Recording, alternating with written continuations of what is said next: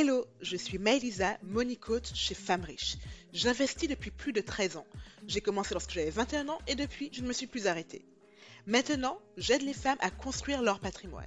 Si vous cherchiez des bonnes pratiques, des retours d'expérience et des stratégies quand il s'agit de gérer votre argent au quotidien, stop. Vous êtes au bon endroit. Seul ou avec mes invités, je vous partage les bons réflexes lorsqu'il s'agit d'investir, d'épargner et de faire évoluer votre relation à l'argent. Et tout ça avec peps et bonne humeur. Alors installez-vous confortablement, c'est parti pour l'épisode du jour.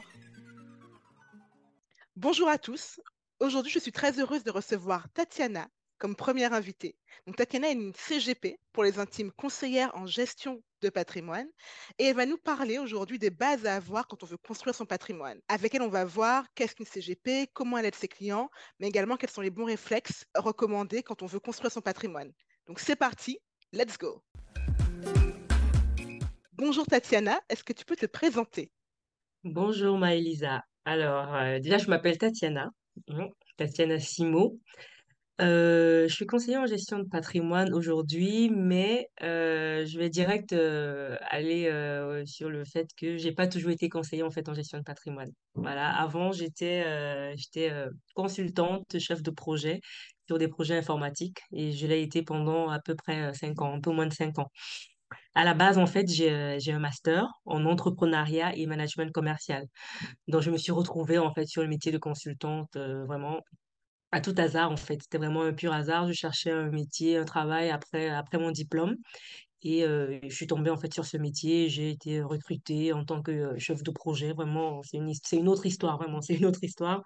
J'ai été recrutée en tant que chef de projet et j'ai exercé voilà, sur vraiment des projets très importants, très structurants pour, pour les banques. Dans le secteur bancaire, sur des projets de conformité bancaire. C'était vraiment des sujets très structurants, très importants. Et je dois dire pendant, que pendant toutes ces années, finalement, de de carrière, entre guillemets, il y a toujours eu un truc qui me manquait. Voilà, je, euh, je, je trouvais que mon métier était intéressant, oui. C'était euh, c'était génial de dire que voilà, je travaille euh, dans telle banque et tout, c'était bien. Mais moi, personnellement, je me retrouvais pas en fait dans ce métier parce que j'avais pas de valeur apportée en fait aux gens. J'avais pas de valeur ajoutée finalement aux personnes que je rencontrais au quotidien. Donc, c'est c'est vraiment quelque chose qui m'a beaucoup marqué ou qui m'a beaucoup dérangé pendant mon, pendant ma carrière. Et, et très vite, je me suis dit, il faudrait que je change de profession. Et euh, j'ai plutôt décidé euh, de démissionner, démissionner de mon, de mon métier et de devenir indépendant, freelance en fait. Je sais pas si, euh, si ça te parle en fait le, le freelance, mais j'ai décidé d'être freelance en fait. Voilà, à la base. Donc, c'était en, en fait, ce que je me disais, c'était tu vas continuer ton métier qui t'énerve, mais tu vas être mieux rémunéré. Voilà, ça va te permettre de combler euh, ce manque que tu as dans ton boulot. C'était vraiment ça ma logique en fait quand je démissionnais. Du coup, j'ai démissionné, j'ai commencé à chercher des missions. Et en parallèle, j'ai un ami qui est, euh, qui est conseiller en gestion de patrimoine depuis, euh, déjà trois ans et qui m'a dit, bon, vu que tu fais rien, viens voir ce que je fais. Et c'est comme ça que je suis tombée amoureuse en fait de ce métier. Pour dire vrai, en fait, j'étais vraiment pas du tout intéressée par les finances. C'était vraiment pas quelque chose qui me parlait. Voilà, je savais que je gagne mon salaire, je, euh, je mets de côté, mais pas plus que ça. Euh, avec mon mari, on investit, euh, on a un appartement, une maison et tout, mais voilà, c'est euh, c'était pas plus que ça. Je m'intéressais pas à tout ça. C'est lui qui gérait, ça m'intéressait pas. Mais quand, il m'a présenté son métier, mais j'ai compris en fait direct que c'est un métier déjà qui est important et qui aura une réelle valeur ajoutée en fait auprès des personnes que je vais rencontrer tout simplement quand je leur euh, quand je leur apporte quand je leur apporterai cette euh, cette information sur euh, leur patrimoine. En fait, c'est c'est un métier qui a, qui a de la valeur, qui a de l'importance. Et du coup, je me suis dit, c'est ça que je veux faire. C'est ça que je veux faire. Je laisse le freelance et je deviens conseiller en gestion de patrimoine. Et c'est comme ça, finalement, que je me retrouve à exercer ce métier. Je sais pas si j'ai répondu à ta question. Totalement. Et d'ailleurs, j'aimerais quand même revenir sur le fait que la première fois qu'on a parlé, ce qui m'a donné envie d'être interviewée pour euh, ce podcast, c'est que quand tu m'as parlé de ta reconversion de consultante dans le monde bancaire à CGP, tu avais des étoiles dans les yeux. C'est-à-dire qu'effectivement, cette capacité à aider les autres à construire leur patrimoine, ça a été un peu ta, c'est un peu ta mission de vie et c'est ça qui te fait vibrer aujourd'hui. Donc, est-ce que tu peux nous en dire un peu plus sur ce qu'est une CGP, donc une conseillère en gestion de patrimoine, exactement? Qu'est-ce qu'elle fait?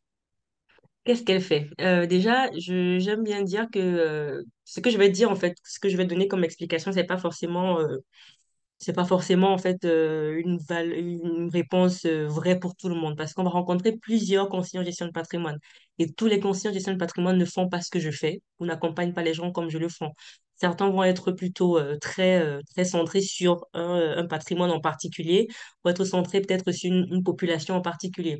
Et moi, j'aime bien dire en fait que mon métier de conseiller en gestion de patrimoine, c'est aider les personnes à réaliser leur projet de vie. Et les projets de vie, c'est vraiment très, très, très, très, très large. Ça va de préparer la retraite, préparer les études des enfants, préparer des, grands projets de vie, des gros voyages, par exemple. Donc, c'est vraiment, finalement, apporter une certaine sérénité, en fait, à, à des personnes. Une sérénité dans la gestion de leurs finances. Et c'est finalement cette sé- sérénité que je souhaite apporter parce que je ne l'avais pas, en fait, quand j'étais salariée. Et je me dis, il y a des choses qui, les gens ne savent pas, en fait, finalement, ce qui peut être fait. Et moi, c'est ça que je veux leur apporter, cette sérénité dans leur euh, gestion financière. Donc, c'est ça mon rôle euh, de conseiller en gestion de patrimoine aider les personnes à sécuriser euh, l'avenir de leur famille, de leurs enfants, les aider à préparer leur retraite, leur aider à, à optimiser leurs impôts aussi, à se créer du patrimoine au travers de, de leurs impôts, les aider à, préparer, euh, construire leur projet de vie. Donc, c'est vraiment, euh, c'est vraiment ça, en fait. Alors du coup, pour moi, pour moi, ça soulève euh, plein de questions. La première, déjà, là, tu as cité plein d'objectifs patrimoniaux différents. C'est-à-dire que on peut avoir plein de projets de vie différents et des fois, on a envie de tout faire en même temps.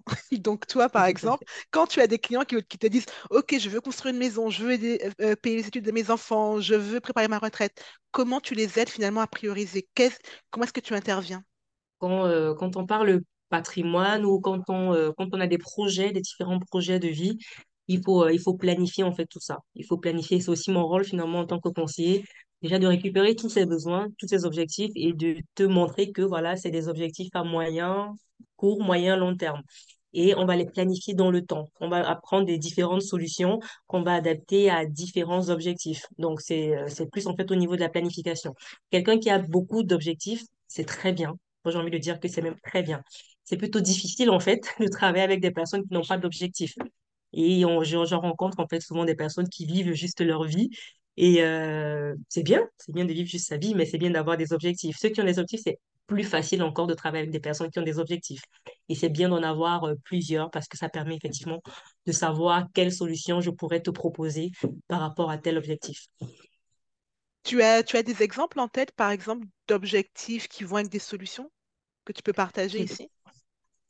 Euh, c'est en fait tout ce qu'on s'est dit là. hein. Euh, typiquement, euh, études des enfants. Si je prends objectif études des enfants, euh, souvent des personnes ne réalisent pas que les études en France, normalement, c'est en moyenne quinze mille euros l'année.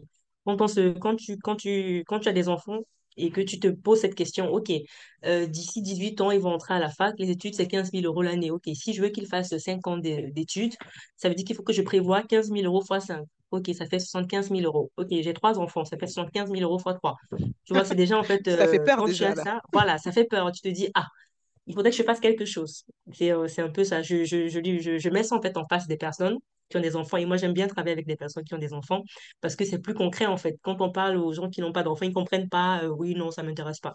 Quand tu as des enfants, tu, tu les as et c'est concret.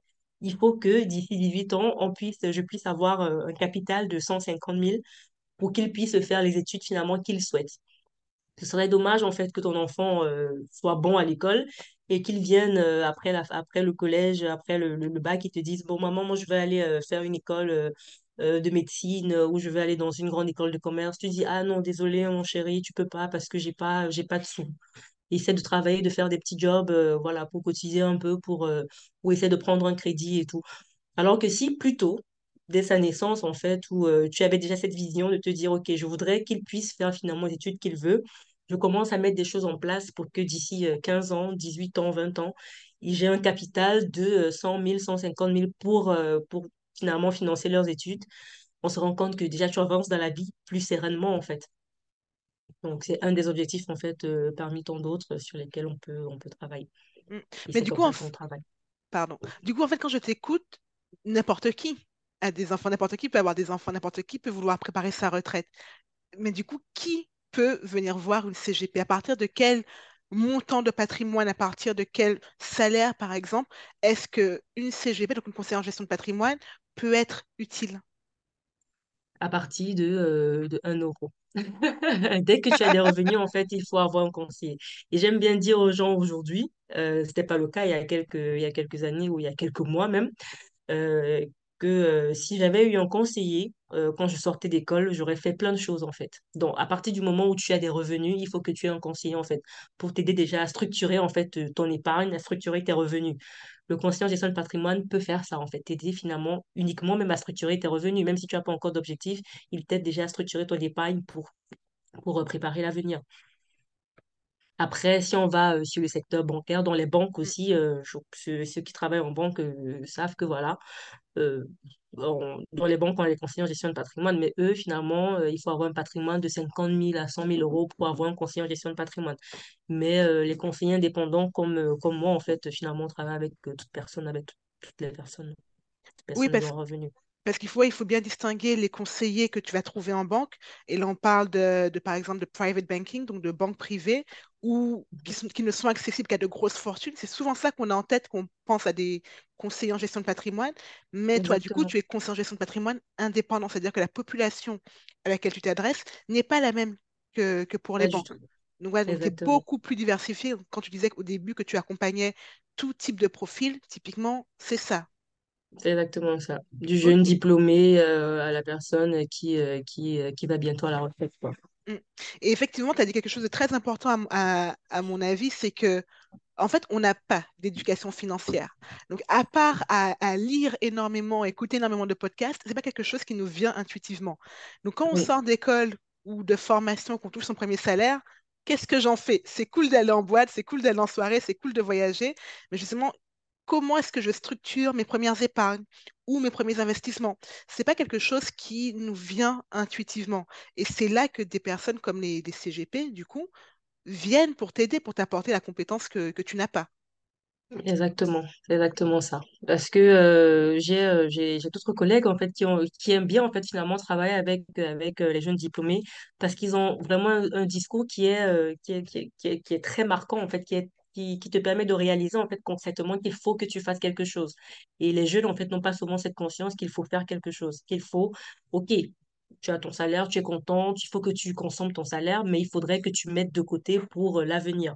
On ne pas demandé que tu mettes euh, 50% de ton salaire de côté pour ton avenir, mais que tu mettes à minima un 10%, un 20% de côté pour pouvoir préparer ton avenir.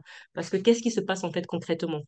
Aujourd'hui, tu travailles, tu as ton revenu, as ton revenu. Donc, à la retraite, quand tu vas à la, retraite, tu vas avoir euh, une perte de 50% à peu près de, euh, de tes revenus. Si tu fais, euh, une simulation en sur ce que tu toucheras à la retraite, ça fait peur. Ça fait vraiment peur et tu te dis Ah, ah, qu'est-ce que, je vais faire à ce moment-là? Alors qu'au alors que quand tu commences à toucher ton salaire et que tu te dis, il faudrait que euh, les, les 30%, il faudrait que 30% finalement, je fasse travailler 30% pour finalement combler cette perte de revenus que j'aurai à la retraite. Euh, tu arrives à mettre des choses en fait en place très tôt sans finalement, euh, sans finalement en fait que ce soit finalement un effort conséquent, sans que ça te demande finalement un effort conséquent, mais finalement qui va pouvoir à la retraite apporter quelque chose de conséquent en fait. Donc tu fais un effort minime au départ pour pouvoir avoir quelque chose de conséquent en fait à ta retraite. Et quand on est jeune, on n'a pas souvent cette vision-là en fait. Quand tu, quand tu sors d'école d'ingé, effectivement, enfin, je dis école d'ingénieur parce que c'était mon cas, et je me rappelle des conversations que j'avais avec, euh, avec mes potes à l'époque, on ne parlait pas du tout de retraite. C'était absolument pas dans nos objectifs de l'époque. Oui, oui. Et moi, c'est pareil. hein. Moi, la retraite, ça me, ça me, ça ça me concerne pas, en fait. Oui, bah j'ai oui. encore euh, pas mal d'amis, en fait, ça les concerne pas. Ça leur concerne pas, en fait, la retraite. Pourquoi tu me parles de retraite? J'ai encore la vie devant moi, j'ai 40 ans devant moi, pourquoi tu me parles de retraite? Alors que non, il faudrait vraiment euh, commencer très tôt à faire un effort, mini, mini, vraiment un tout petit effort pour euh, préparer ce point. Bah, en fait, c'est ça, c'est-à-dire que tu, tu disais confronter les gens aux chiffres. Euh, Oui, je pense que c'est, c'est l'un des avantages à discuter au moins une fois avec un CGP, c'est que tu es obligé de, un, faire ton bilan patrimonial, deux, mettre en place tes objectifs, au moins réfléchir à tes objectifs et faire l'estimation de c'est quoi l'écart entre ce que j'ai actuellement et ce que je veux avoir et quel est l'effort que je dois fournir. Mais tant que tu ne poses pas les chiffres, ça reste quelque chose d'extrêmement flou pour toi et donc, c'est pas concret. Tu vas pas aller te... C'est-à-dire que moi, j'ai vraiment pris conscience, par exemple, de l'importance de... de préparer ma retraite quand justement j'ai fait cette simulation de revenus. Et quand j'ai vu le revenu auquel j'aurais droit à la retraite, ce qui était Ouais. négligeable par rapport à mon salaire à l'époque, je me suis dit non mais euh, jamais, ça, ça ne peut pas marcher. Donc je- moi je n'avais pas de, fait. de- de CGP à, à l'époque, mais je discutais avec des collègues parce Mm. que je travaillais en banque également. Donc c'était un avantage du coup pour moi à l'époque, mais sans cette simulation, je me serais jamais dit tiens, euh, préparons la retraite. Non. Préparons la retraite. Et C'est ça, en fait. C'est bien ce que tu dis parce que euh, j'ai, rencontré, en fait, j'ai eu un, un récemment qui est indépendant, qui est freelance depuis euh, plus de 10 ans. Et euh, il avait de très bons revenus. En fait, Euh, quand tu es freelance, tu as vraiment de très bons revenus. Et depuis 10 ans, il est voilà, freelance, il a fait de belles choses, en fait. Bon, après, il a profité, il a profité de son statut. Il m'a dit, ouais, je me suis acheté une voiture à cinquante mille euros, j'ai fait plein de choses. Ok, c'est bien, il a bien profité de son salaire. Mais il il m'a dit que récemment, en fait, il a assimilé en fait ce qu'il aurait à la retraite. Et il s'est rendu compte qu'il aurait euh, 600 euros, 900 euros, 600 euros.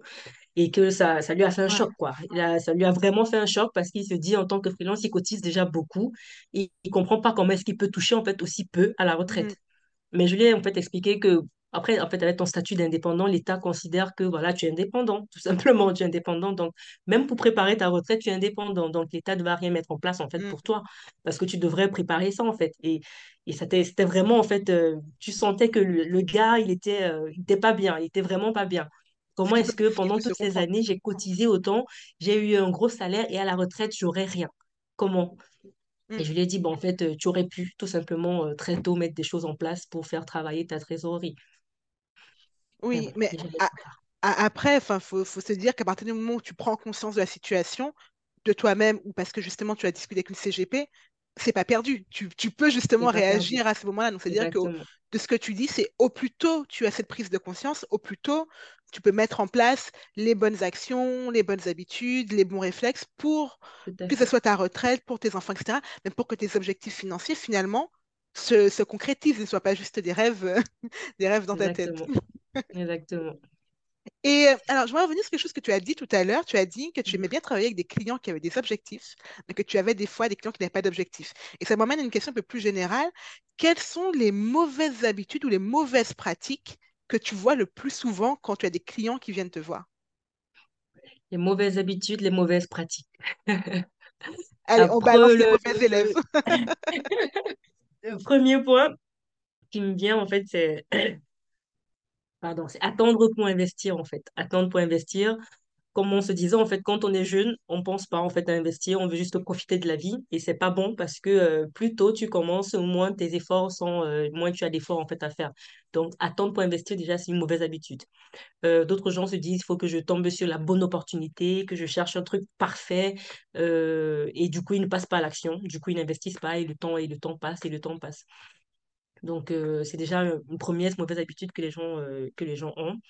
Une deuxième mauvaise habitude, c'est de vouloir copier sur les autres, en fait. Copier sur les autres. Telle personne a fait ça, je vais faire la même chose parce que voilà, il a dit, il a fait, c'est bien, et moi, je fais la même chose derrière.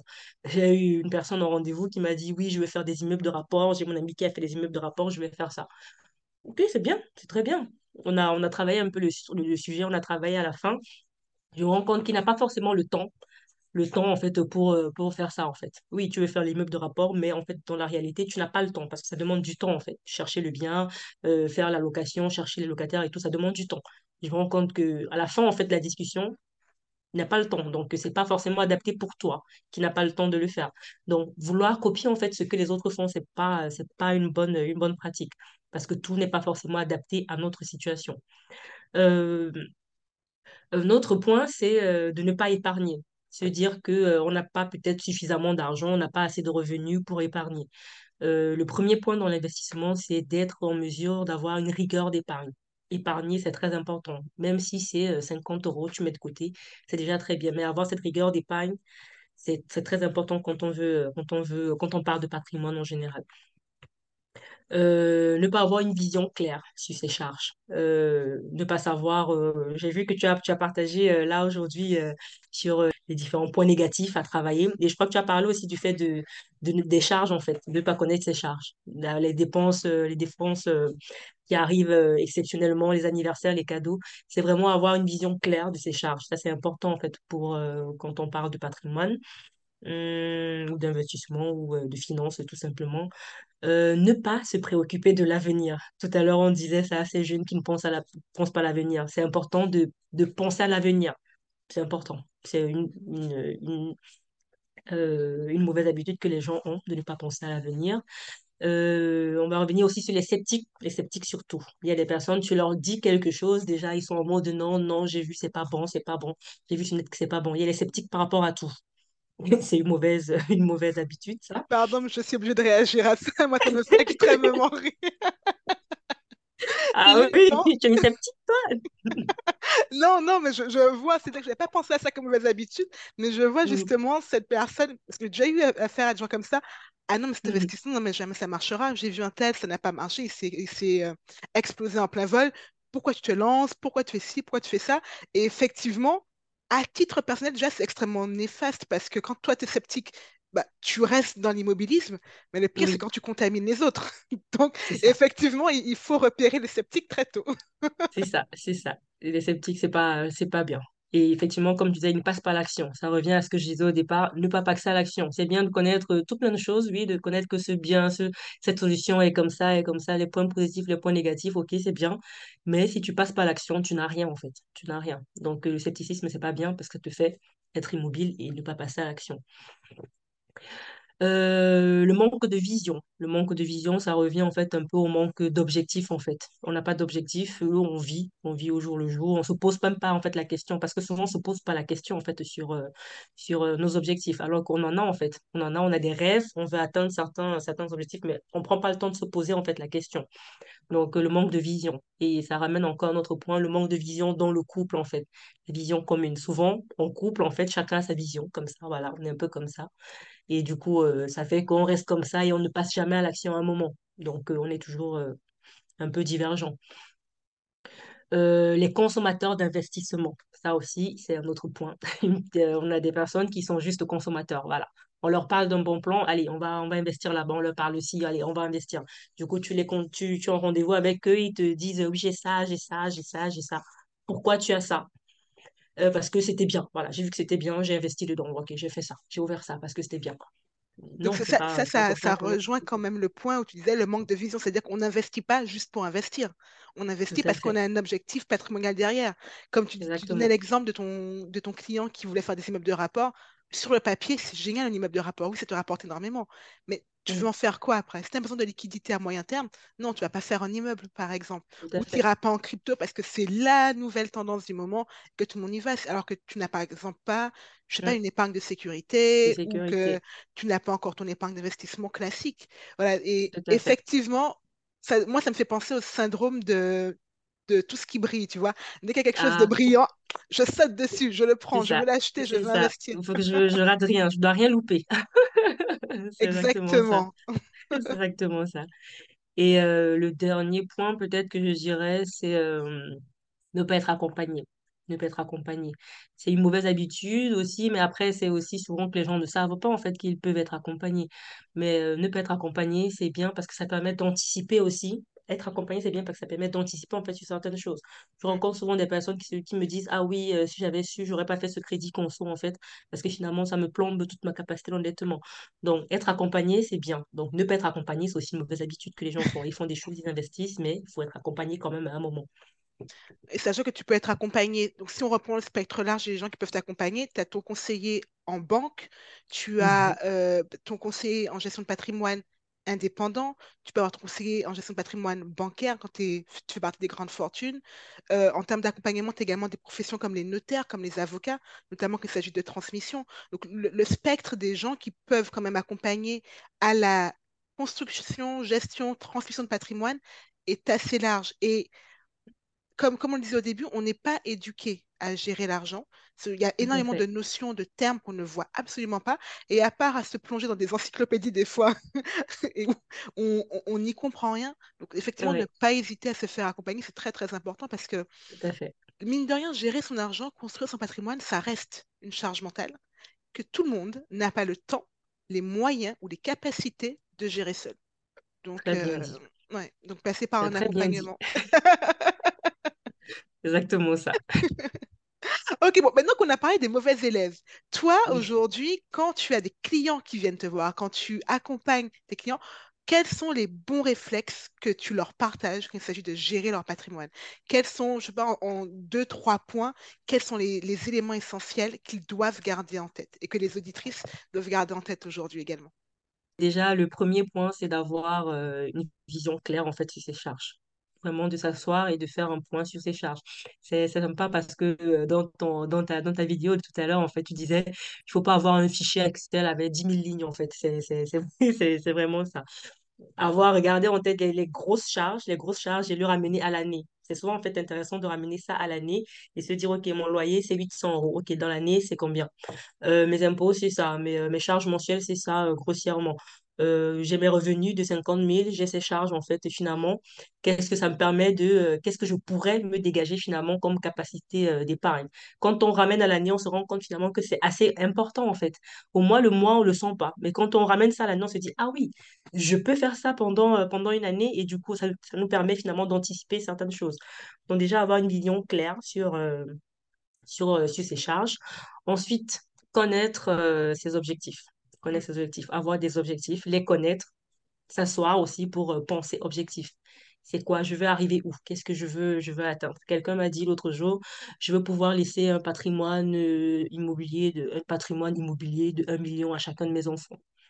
C'est bien, c'est très bien. Voilà, c'est bien euh, d'avoir déjà cet objectif-là. Ensuite, euh, faire une stratégie pour atteindre cet objectif-là. Ça, c'est, important. Donc, c'est comme ça, finalement, que moi, je, je, finalement, les conseils que moi, je donnerais aux gens. Avoir la vision sur ses charges, connaître ses objectifs, se fixer une stratégie pour atteindre ses objectifs. Mhm. Et cette stratégie, justement, pour la créer, on s'y prend comment? Euh, pour la créance, il prend comment? Moi, je vais parler euh, avec ma, ma posture en fait de CGP, de conseiller, parce que finalement, c'est ce que je fais en fait quand je reçois les personnes au rendez-vous. On va déjà euh, commencer par chercher, identifier tous ces différents objectifs. Ensuite, je vais leur proposer finalement une stratégie, comme, comme je disais, une stratégie avec vraiment un planning de déploiement. C'est là où finalement mon métier de, euh, de chef de projet me retrouve. On va faire un, un planning de déploiement de déploiement de cette stratégie et se dire, OK, on va commencer par cette solution qui est facile à mettre en place. Ensuite, euh, deux- dans deux mois, on va, on va enchaîner avec telle solution. Euh, dans trois, quatre mois, peut-être quand ta période d'essai sera terminée, on va, on va commencer à parler du projet immobilier. On va calibrer le projet immobilier parce que, OK, euh, je, on fait vraiment un plan. L'année prochaine, OK, on va faire une solution d'optimisation fiscale. Ensuite, euh, on va faire ça. C'est vraiment avoir un planning, en fait, euh, comme ça, euh, avec des solutions qui sont plus ou moins faciles à mettre en place. On va aller de la plus facile à la plus, euh, à la plus lourde, en fait. On dirait euh, vraiment un plan de bataille quand tu dis ça. C'est-à-dire C'est que j'arrive, ok, si moi, mon objectif, c'est d'avoir un million de patrimoine pour chacun de mes enfants, concrètement, c'est quoi mon rétro-planning? Et effectivement, la casquette de chef de projet, je, je la vois totalement. C'est ok, à, à 10, 10 ans avant ton objectif, où est-ce que tu en es 20 ans avant, où est-ce que tu en es fait. 30 ans avant, où est-ce que tu en es, c'est quoi tes contraintes aujourd'hui? Oui, donc ça, c'était vraiment ultra stratège et c'est comme ça que toi, tu accompagnes tes clients. Du coup, tu mets sur le papier Exactement. ce qu'ils ont aujourd'hui et Mm. leur, leur projection, que ce soit en termes de revenus, de famille, pour voir Oui. finalement comment ils vont adapter et leurs investissements ou leur défiscalisation par rapport euh, à leurs objectifs. projet. Après, le gros point aussi, c'est les challenger, en fait. Les challenger sur leurs objectifs. Ce qui se passe, c'est que, euh, OK, tu veux avoir un patrimoine de 1 million par enfant, OK, euh, tu as quatre enfants ou cinq enfants, OK, ça fait 5 millions, en fait. Et du coup, qu'est-ce que tu peux mettre de côté pour atteindre cet objectif? Hein, Je vais mettre 100 euros de côté. Bon, on est d'accord qu'avec 100 euros, on va pas faire la magie non plus. Donc, c'est souvent challenger un peu les gens sur, sur leurs objectifs. Les gens veulent faire des choses extraordinaires. Moi, je suis pas une magicienne. Moi, suis suis pas une magicienne, en fait. Je prends ce qui est disponible, en fait, euh, ce que, euh, ce qui est, ce qui existe, en fait, pour t'aider à atteindre ton objectif. Je fais pas de la magie. Donc, euh, c'est aussi ça mon rôle de challenger un peu les gens sur leurs objectifs. Donc, si je reprends en fait les trois, les trois euh, bonnes habitudes, les trois bons réflexes à avoir que tu as cités, d'abord, c'est avoir une vision claire sur tes charges. Justement, qu'est-ce qui sort de ma poche? Qu'est-ce que je peux garder dans ma poche? Parce que, mine de rien, pour investir, pour construire un patrimoine, c'est- tu le fais par rapport à ta capacité d'épargne. Donc, combien est-ce que je peux fait. épargner tous les mois? Et une fois que j'ai cette capacité d'épargne visible, tangible, là, je peux Mhm. penser à mes objectifs. Où est-ce que je veux aller? Et est-ce que bah, mes objectifs sont alignés avec mes charges et mon épargne? Et là, après, bah, une fois que c'est aligné, la stratégie qui va bien. Sur euh, 5 ans, 10 ans, tu fais des plans quinquennaux s'il le faut, il n'y a pas de problème. Et, et là, tu les ça, accompagnes sur la durée. Donc, c'est ça les trois points à avoir en tête. Vision claire sur les charges, objectif clair et aligné avec euh, les charges et la stratégie. Parfait. Ben, là, on arrive au terme de notre, euh, de notre épisode, Tatiana. Franchement, un grand, grand, grand merci parce que tu nous as donné plein de petites astuces tout au long euh, de cet épisode, à la fois sur Super. comprendre ce qu'est une CGP, euh, je dirais démocratiser le fait que n'importe qui, n'importe qui peut et même doit se faire accompagner à un moment donné parce que ben, on ne naît pas avec le gène de la gestion de l'argent, de la gestion du patrimoine. C'est quelque chose qui Tout à s'apprend. fait, tout à Et si on n'a pas le temps, si on n'a pas la capacité de le faire soi-même, apprendre à déléguer, c'est une euh, très bonne manière de faire avancer son patrimoine. Euh, Mhm. il y a des mauvais réflexes, il y a des mauvais élèves, s'il vous plaît. Euh, notez toutes, euh, toutes tous les mauvais points que Tatiana vous a donnés aujourd'hui et si vous en avez, corrigez-les tout de suite. Exactement, c'est ça. Corrigez-les tout de suite. Et surtout, derrière, les bons réflexes à avoir, c'est-à-dire Savoir déléguer, bien évidemment, mais derrière, quand on délègue, le faire avec une vision claire, avec des objectifs clairs, avec une stratégie qui également soit claire. Merci beaucoup, beaucoup, Tatiana, pour toutes tes, tes informations, pour tout ton partage extrêmement généreux. Et j'aurais une toute dernière... Merci. J'aurais une toute dernière question avant de te laisser partir quand même. To- Toi, à titre personnel, quelle a été ta meilleure décision financière, ton meilleur money move? Ah oui, ça c'est une question. euh. Et c'est une grosse question. Parce que je sais pas si la réponse euh, va, euh, va te convenir. Je sais pas si elle va répondre vraiment à la question. ou, J'ai euh, l'esprit voilà. ouvert. Mais ma meilleure euh, décision, euh, vraiment, euh, vraiment, sincèrement, c'était de devenir entrepreneur. C'était devenir entrepreneur. Certes, j'ai décidé de devenir conseiller en gestion de patrimoine pour accompagner les gens, oui, et pour me permettre aussi d'avoir des revenus, en fait, plus intéressants. Donc, pour moi, c'était c'était la meilleure décision, en fait, finalement, que j'ai eu à prendre au niveau de mes finances. Parce que le salariat, ok, c'est bien. J'avais mon salaire, c'était bien. Ça arrivait tous les mois. Ça finissait aussi avant la fin du mois. Voilà. Mhm, Euh, aujourd'hui, je sais qu'en tant que conseiller en gestion de patrimoine, euh, j'ai plus ces soucis parce que, en fait, finalement, c'est, c'est très global parce que j'aurais pu entreprendre, en fait, sur un autre secteur. Et euh, si j'ai pas la notion, si je, si je, si je sais pas comment gé- gérer mon argent, c'est pareil. J'ai plus d'argent, je gère pas bien et à la fin, j'ai rien. Mais finalement, le fait d'avoir choisi de rejoindre ce métier, ça me permet de gagner plus déjà et de savoir comment gérer plus, en fait, euh, comment gérer mieux cet argent, en fait, que j'ai. Comment, euh, finalement, euh, aborder en fait la vie avec sérénité. Moi, j'aime bien dire ça en fait aux gens, que mon métier finalement ça permet aux gens d'être plus sereins en fait dans leurs finances. Et moi, je suis contente en fait finalement d'avoir pris cette décision de d'être plus sereine en fait avec mes finances. Mais c'est génial parce qu'en fait, c'est pas juste l'entrepreneuriat qui est ton meilleur money move, c'est l'entrepreneuriat Mhm. en tant que CGP. Parce que là, c'est bingo, non seulement tu as plus d'argent, mais tu le gères encore mieux. Donc, c'est c'est tout c'est. Donc, Merci euh, c'est énormément pour ton partage, Tatiana. Merci de ton temps, de ta de générosité. On te dit à de bientôt. Évidemment, tous tes liens seront en descriptif de, euh, du podcast pour que les auditrices puissent te retrouver par la suite. D'accord. Bientôt. un plaisir. À bientôt. Merci d'avoir écouté cet épisode jusqu'au bout. J'espère qu'il vous a plu et qu'il aura été plein de valeur pour vous. Et si c'est le cas, je vous invite à laisser une note sur votre plateforme d'écoute. C'est une petite action pour vous, mais qui a une immense importance et qui aide énormément le podcast à être plus visible et à apporter de la valeur à plus de femmes. Un immense merci à celles qui prennent déjà le temps de le faire. À bientôt!